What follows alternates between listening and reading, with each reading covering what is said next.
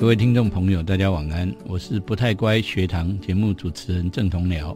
上一次节目中访问了嘉义峰山实验学校的校长，那么这个礼拜我们接续访问他们学校里面的蔡家荣老师、戴慧茹老师跟家长会的会长夫人张婉珍小姐，他们三位要从亲身经验来谈一谈。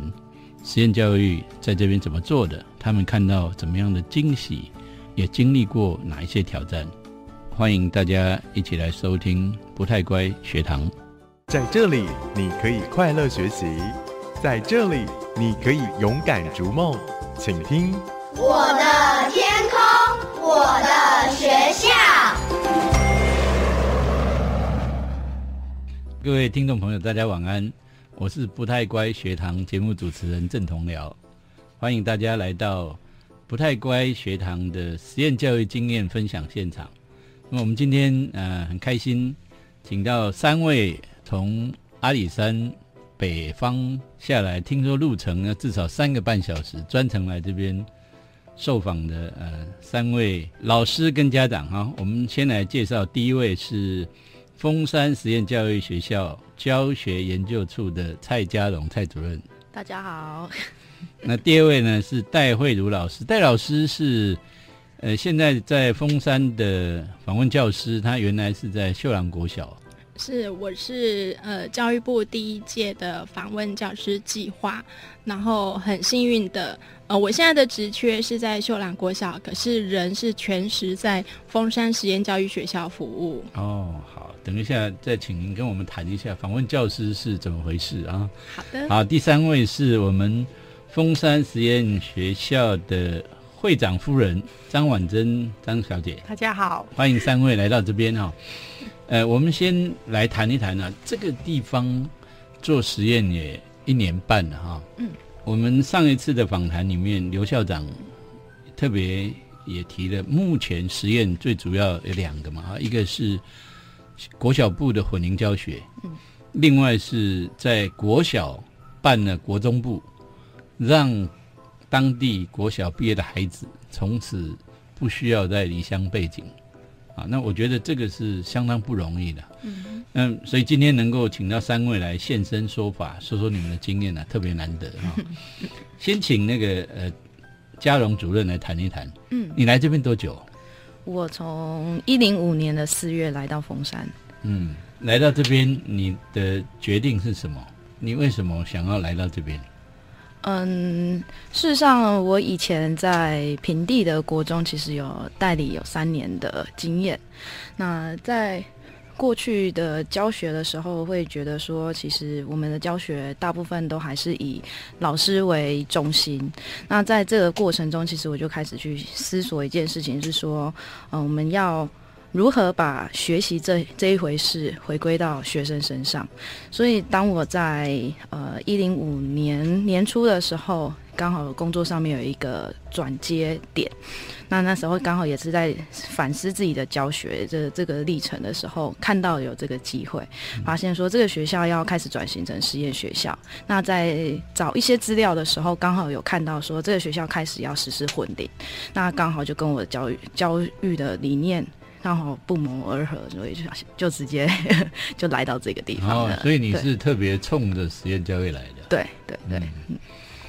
那入虎山感觉如何？呃，不轻松，但是收获蛮多的。收获蛮多，能不能说一下主要的收获是什么？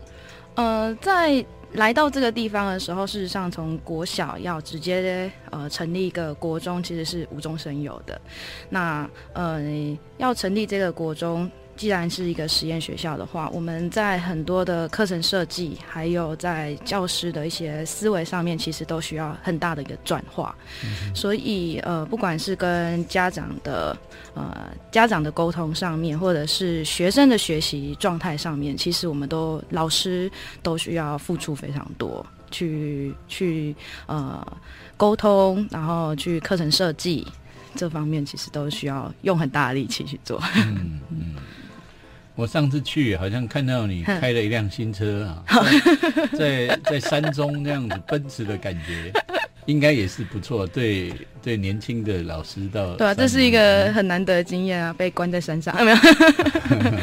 就是其实我们都觉得要到偏乡服务，但是实际投入的人也不是很多。那实际到现场去呃付出的时候，其实你会发现有很多的光景是你以前都没有看过的，也没有很多的状况也是你以前都没有遇过的。但是这些东西都是嗯很棒的经验，都都是一个对自己来说都是一个很大的突破。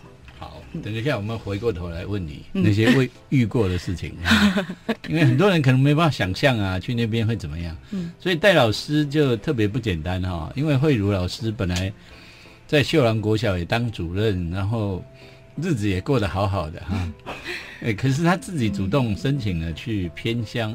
嗯，去呃峰山这边做访问老师，您能不能先跟大家介绍一下什么叫访问教师？呃，访问教室是一百零五学年度教育部一个新的计划，那他是希望在市区里面的一些可能在教学方面很有经验的老师，然后以一次约聘是一年为期，然后到偏乡去做一个志愿教学的服务。嗯，那钱由谁付？老师的薪水是？我原本职缺在秀朗的职缺是由教育部支付经费，请代理代课教师。哦，那其实这个计划也很照顾访问教师，所以我们呃有住宿上的补助，也有返回原来学校的一些每个月两次交通费的补助。是，对。那慧茹老师为什么选择峰山？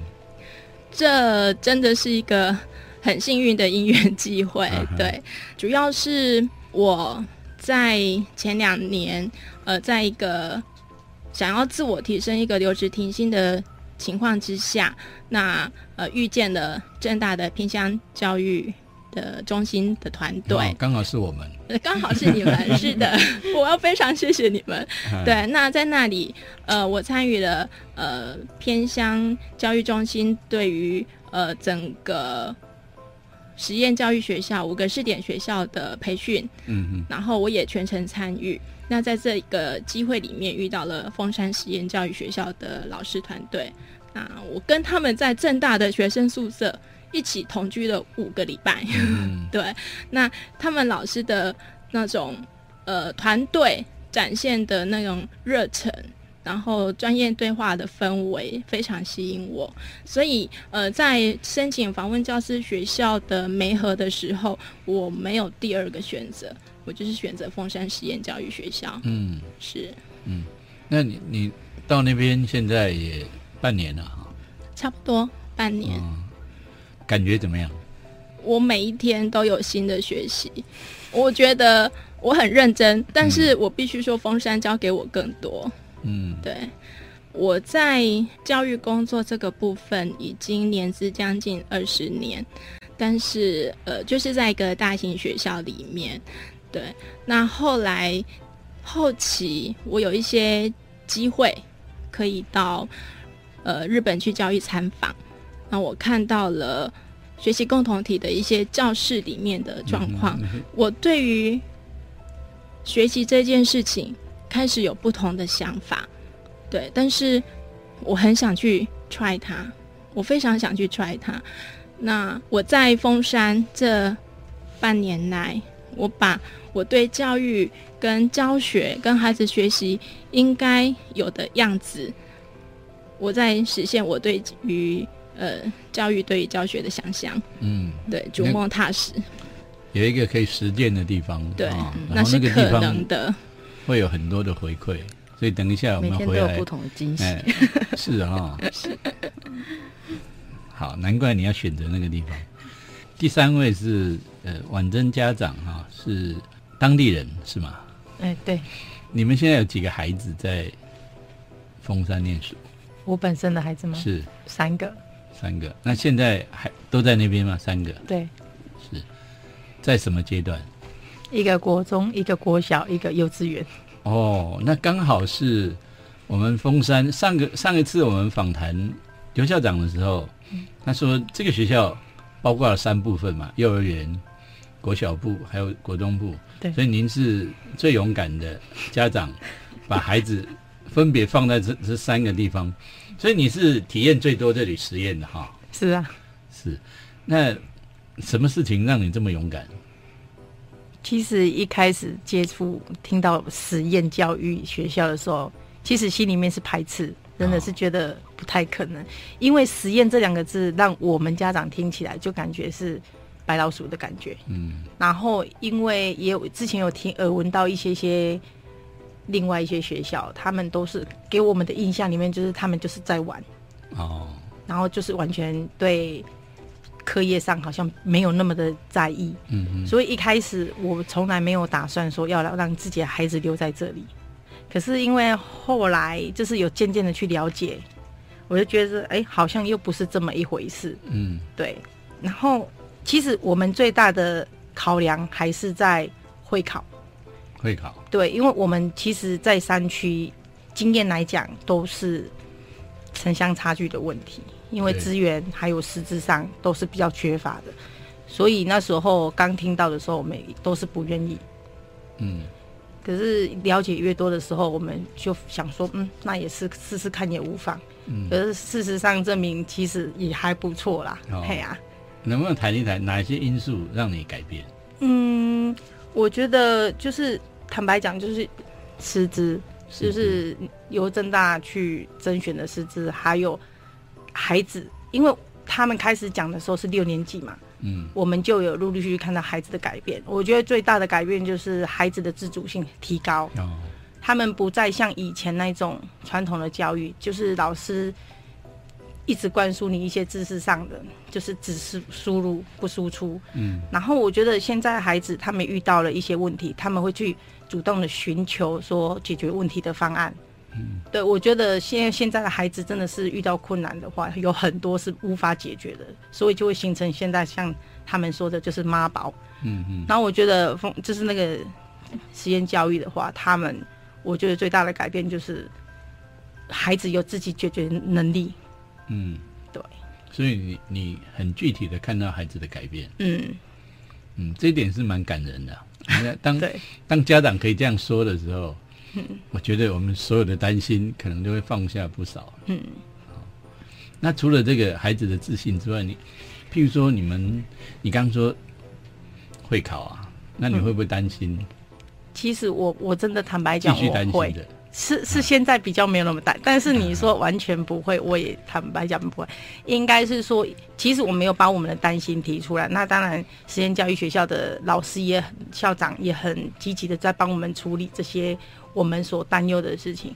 例如，我们其实我们就怕城乡差距，比如说我们在这里读，或许他的外头刺激没有这么多的时候，我们会怕说出去的时候根本跟人家无法比较。嗯就连一个会考也可能就很就崩盘了。嗯所以校长有听到我们的声音，他就会很积极的去寻找我们的伙伴学校，就是哈民雄国中，他去就是去配合一下，就是嗯怎么讲？就跟他们一起考试嘛。对对对对，参与他。哦们的定期评量，嗯然后这样的话，其实也可以让我们就是家长啊、孩子啊自己去检视一下，嗯，我们的学校跟外面学生的能力，去检视他这个学习成效。对看起来看起来还好，目前不错啊，嘿啊嗯，不错。嘿嗯，真真是令人开心啊！听到这样，因为以前峰山毕业的孩子其实是都要住到别的地方去，他也对没办法每天回来，住宿生。对不对？因为他以前都到什么国中？早期是在梅山国中，然后最近几年都跑到竹崎。像你自己以前是在我没有，我不是，我不是在地是在地，我是在地，我是媳妇，嫁进去。我是嫁啊进来的那你先生以前他们都读读在眉山或是北园国中，嘿。对上，我记得听你先生说过啊，好远啊，对不对？很远。一个礼拜只能回家一次，嗯，所以现在孩子不一样。嗯。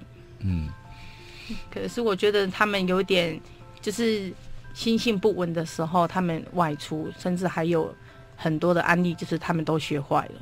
嗯然后还好，就是有有一些是有浪子回头，可是其实我们做家长也是会担心这样，你也就是国中的部分，因为你也知道现在毒品泛滥啊，抽烟喝酒，嗯我们其实都害怕孩子出去变了性，嗯嗯。所以其实有实验教育学校的话，对我们来讲，其实真的是很不错的一件事。每天看得到孩子。对对对，就是孩子每天回来，我们也放心，然后我们又又不用看孩子说出去自己一个人辛苦。嗯，嘿，好，稍微休息一下，回来再继续请教三位啊。三位都是现场，或者很勇敢的把孩子留在实验学校，或者为了参与这个实验而实际进入封山的现场。婉珍小姐，我们再来谈一谈你孩子哈，你投资了三个孩子在这个学校啊，很勇敢啊。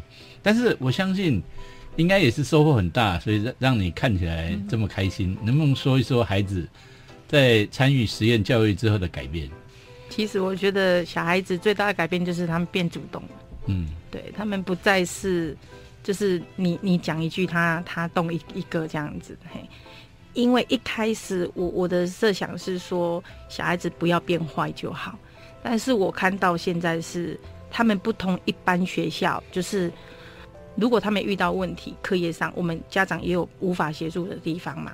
假设说我们在外面。我们真的没有办法，我们只能求助补习班。那相对的，我们亲子相处的时间就会明显缩短。嗯，但是在这里是不一样，因为学生人数少，所以跟老师的感情也很融洽。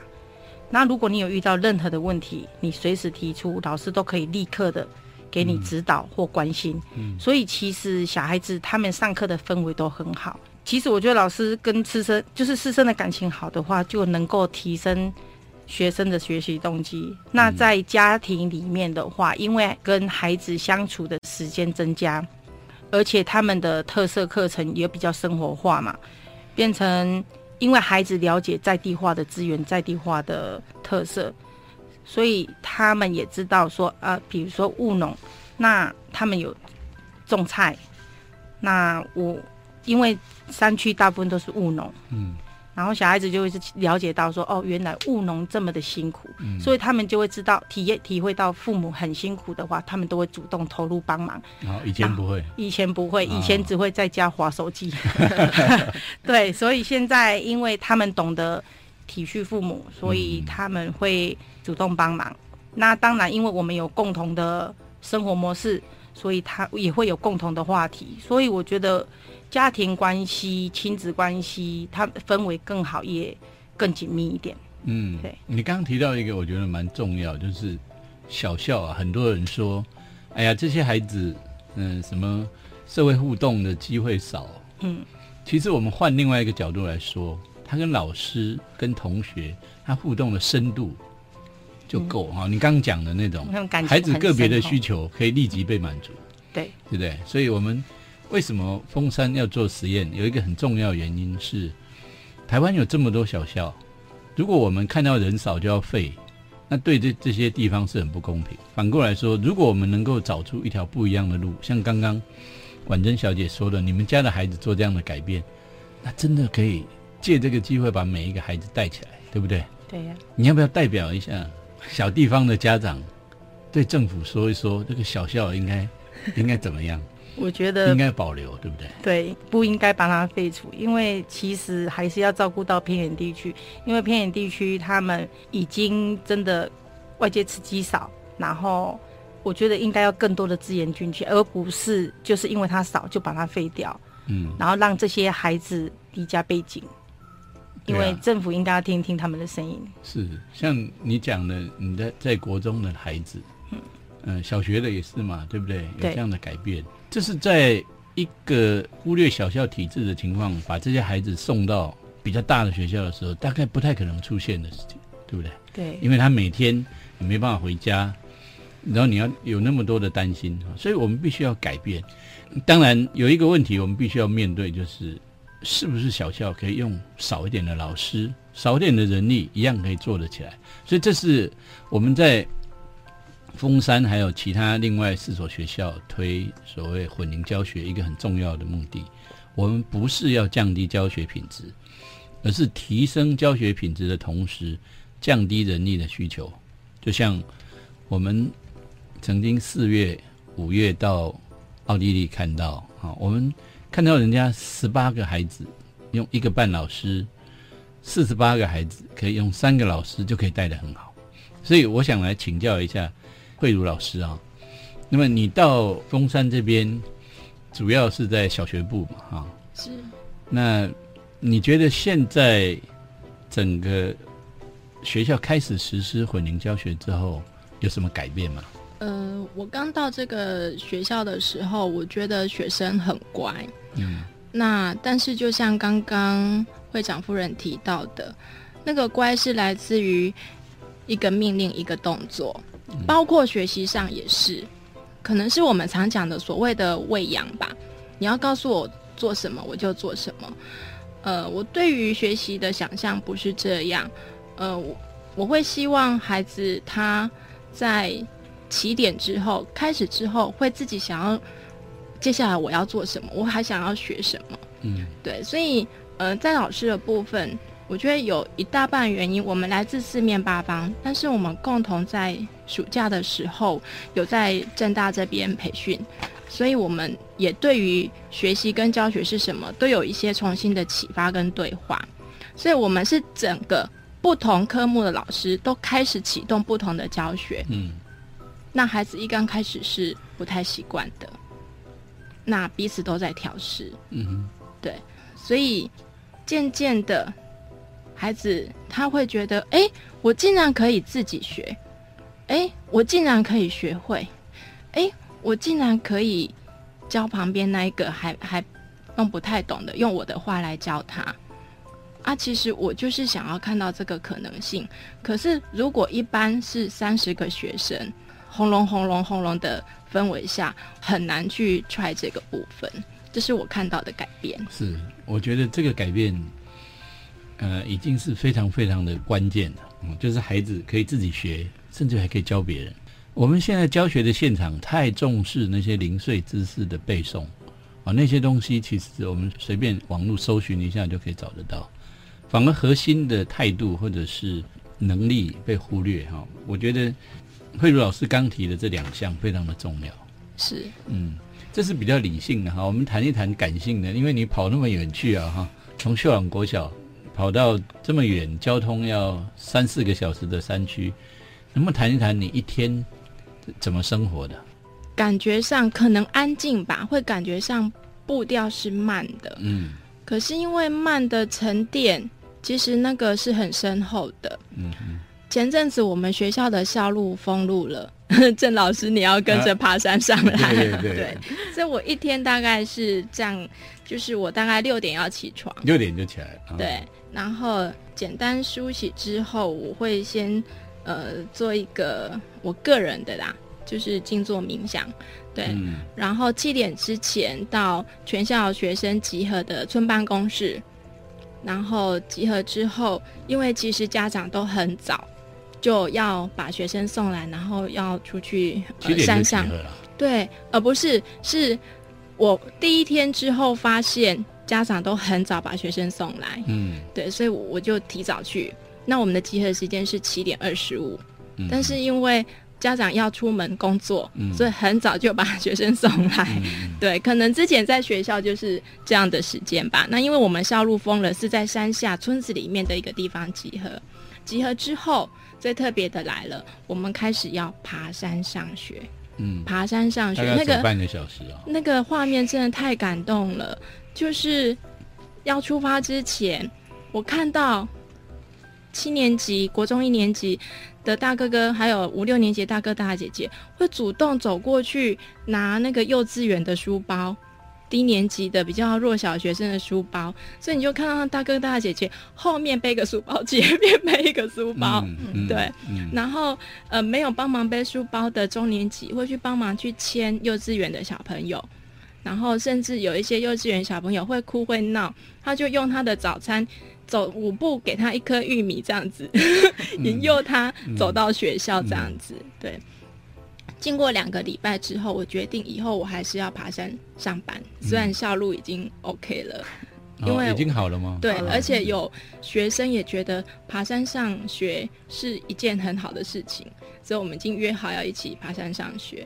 对，那到了学校七点半是我们开始一天开始的时间。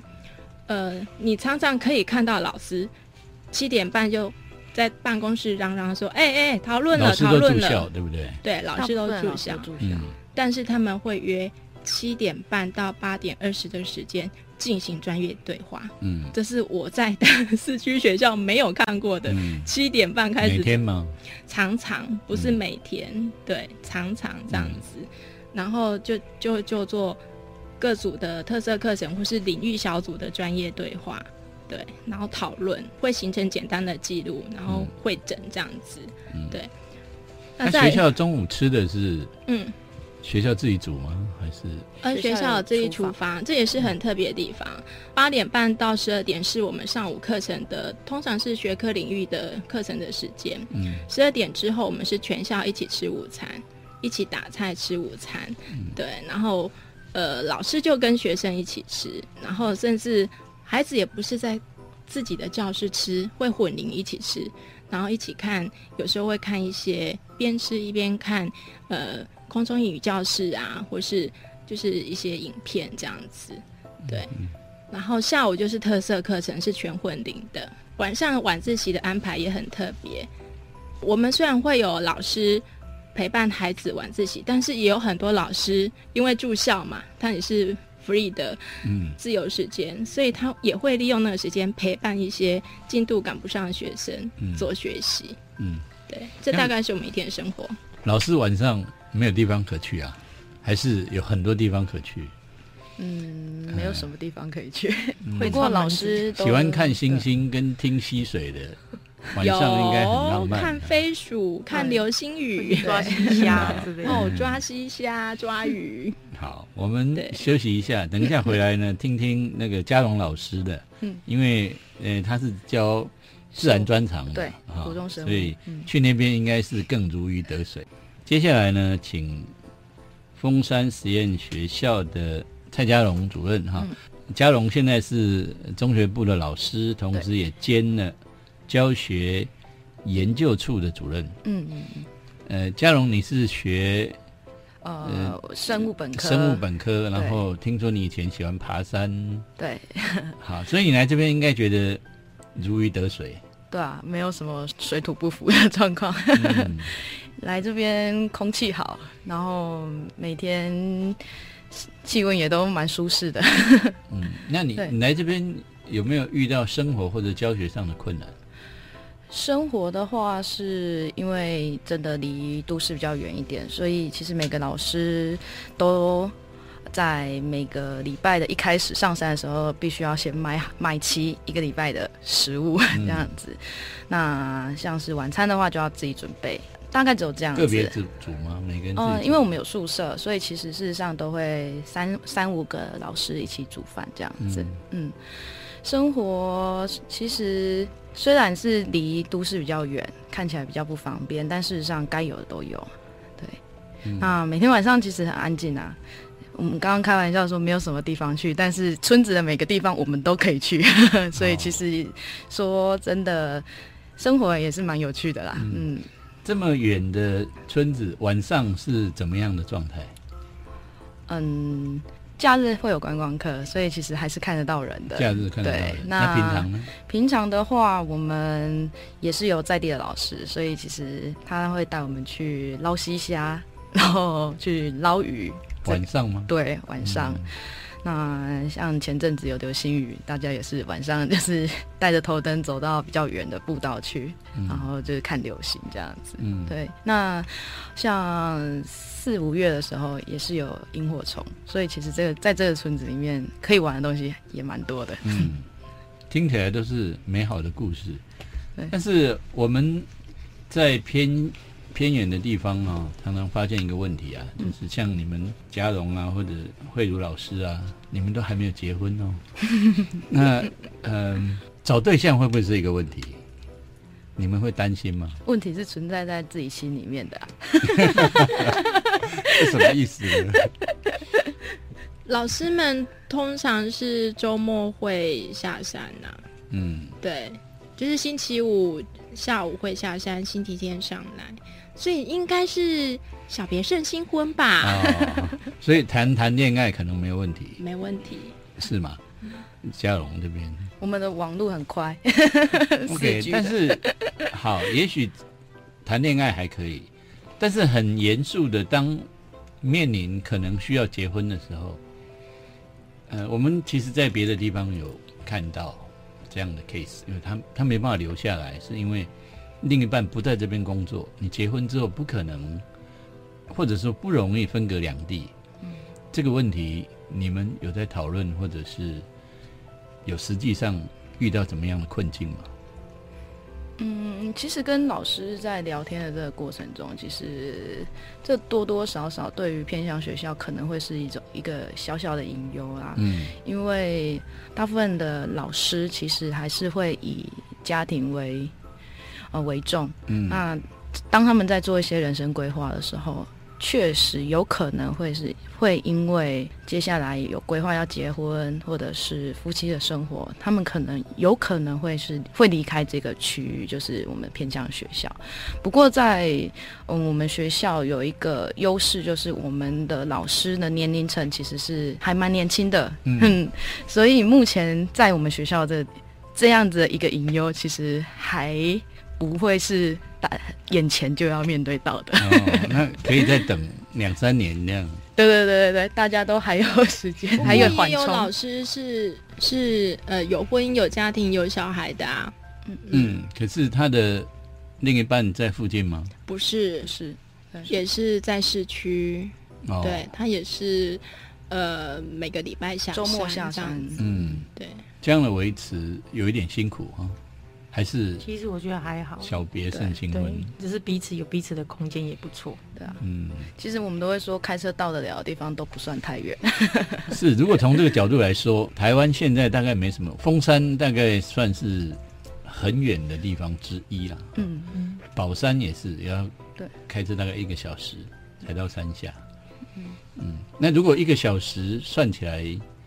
也不一定以美国的标准哦，有时候他们通勤也是开车，对，需要这么长的时间。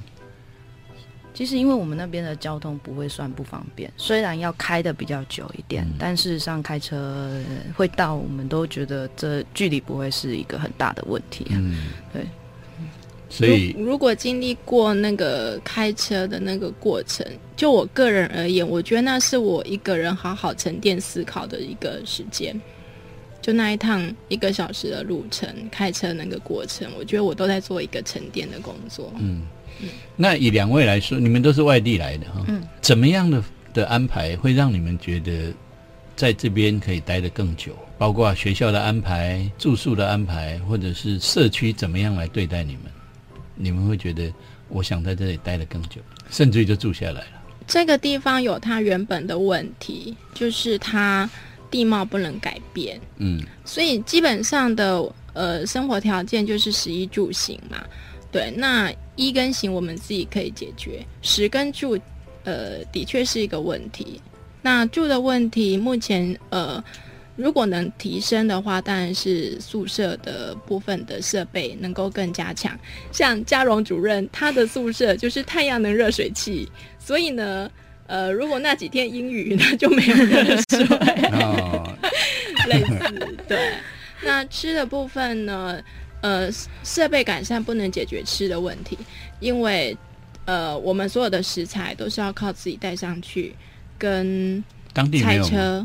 就是菜车，嗯，对，我说当地不是种菜吗，嗯，或者自己种，嗯，对，哦，应该说就是这个区域比较偏远啊，所以选择性当然没有平地那么那么多，嗯，不过这个不会还不算是很大很大的问题啊。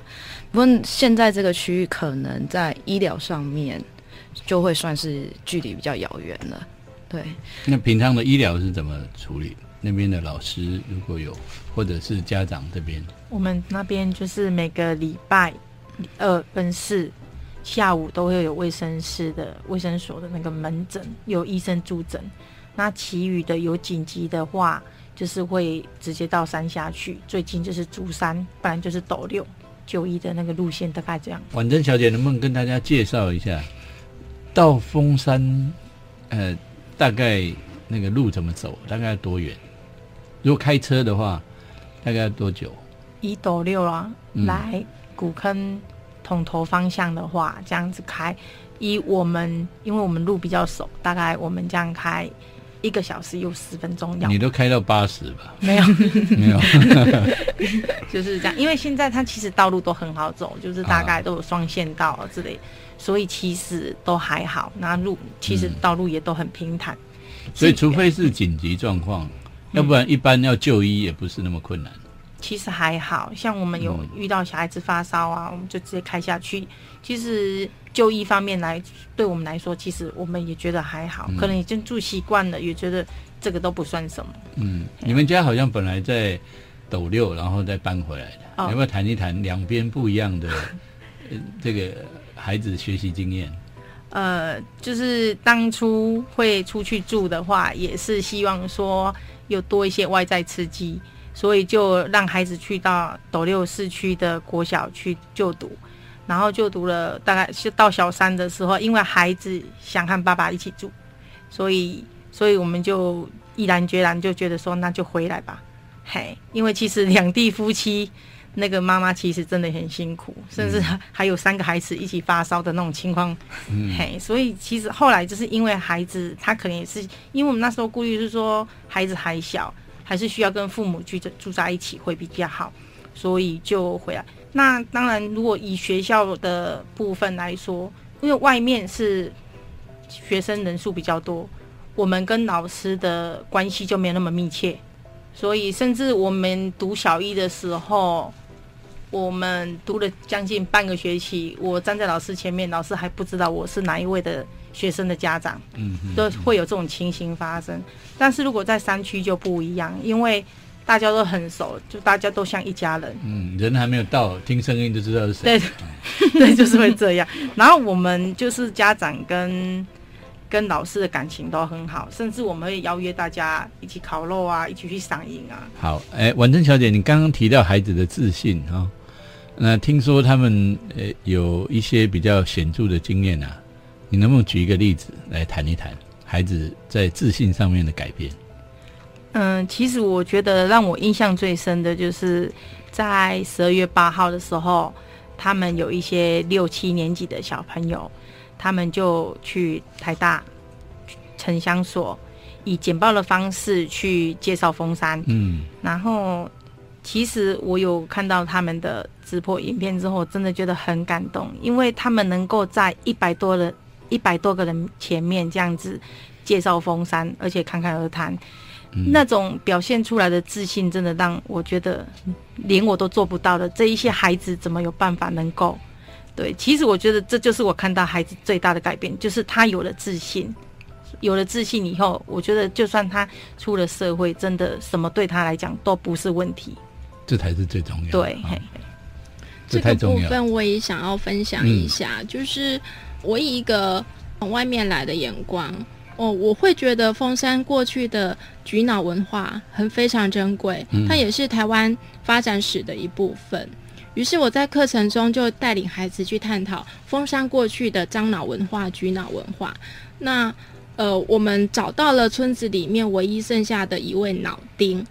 然后在跟他访谈的过程中，他指出说啊，我们村子里面以前有一个，呃，就是日本人交换物资，就是把那个樟脑交给他们，他们会给民生物资的一个地方，称为吉所，吉祥的吉，派出所的所。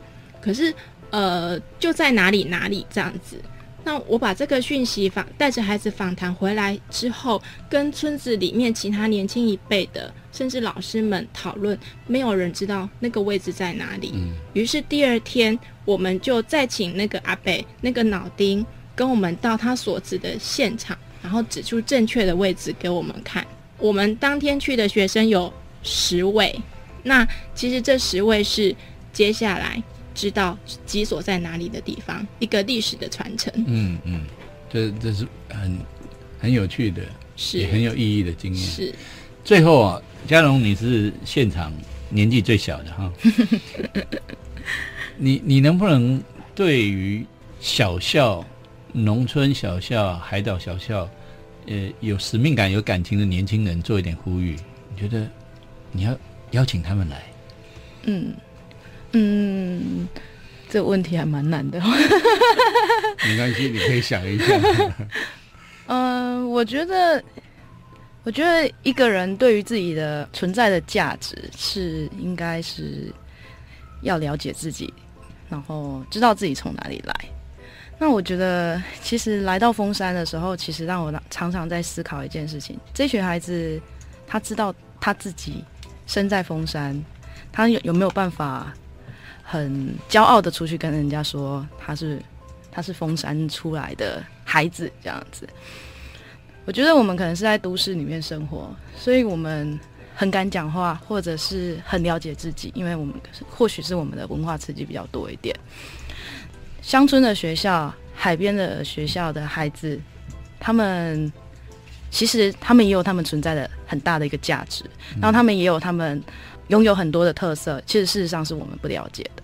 那我想很希望说，我们我来到这个地方，其实事实上就是我很希望说我可以用我自己的经验，然后来到这个地方，然后让这群孩子了解他们存在的价值，然后发挥他们嗯他们拥有的能力。嗯，对，所以你呼吁更多的年轻人加入那个蔡家荣的行列。好，我们今天非常感谢三位啊，是来自于嘉义县峰山实验教育学校的蔡家荣主任、戴慧茹老师，还有张婉珍是学生的家长，也是我们家长会的夫人。好，非常感谢各位啊，三位的经验看起来留住孩子这件事情。是可能，而且效果看起来才一年半啊，是可以看到相当显著的效果。所以呢，我们非常期待这样的经验可以继续结晶，可以继续扩散。谢谢，谢谢，谢谢。